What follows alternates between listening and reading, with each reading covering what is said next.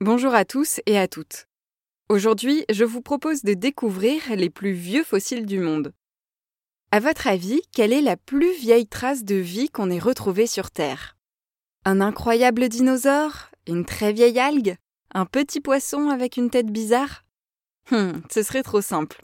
Les plus vieux fossiles actuellement connus sont en fait les traces laissées par des organismes microscopiques qui vivaient il y a environ 3,4 milliards d'années sur notre planète.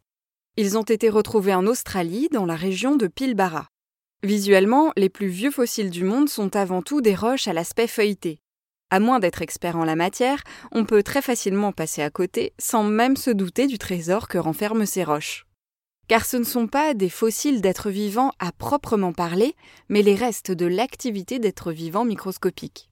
À l'époque, il n'y avait pas d'oxygène dans l'atmosphère terrestre et ces micro-organismes utilisaient probablement le soufre pour vivre. Ils prospéraient donc en colonies et leur activité biochimique produisait des carbonates. Au fil du temps, cette matière s'accumulait sous forme de fines feuilles minérales. La superposition de ces fines feuilles formait ensuite une roche calcaire d'aspect feuilleté appelée stromatolite.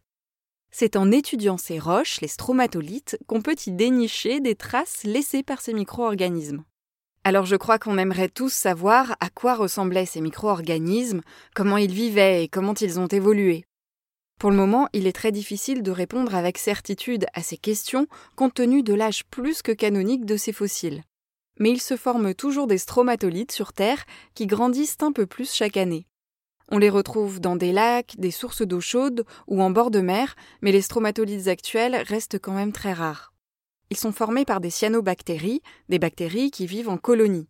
Elles ont souvent une couleur bleue ou verte et peuvent former une sorte de film gluant qu'on retrouve fixé sur les stromatolites en croissance. L'étude des stromatolites fossiles doit permettre d'éclairer comment la vie s'est développée sur Terre, mais elle pourrait bien aussi nous donner des nouvelles de la planète Mars. En effet, l'une des missions principales du rover Perseverance, actuellement sur Mars, est de trouver d'éventuelles traces de vie sur cette planète. Eh bien, on suppose aujourd'hui que ces traces de vie, si elles existent, pourraient bien se trouver dans des stromatolites martiens.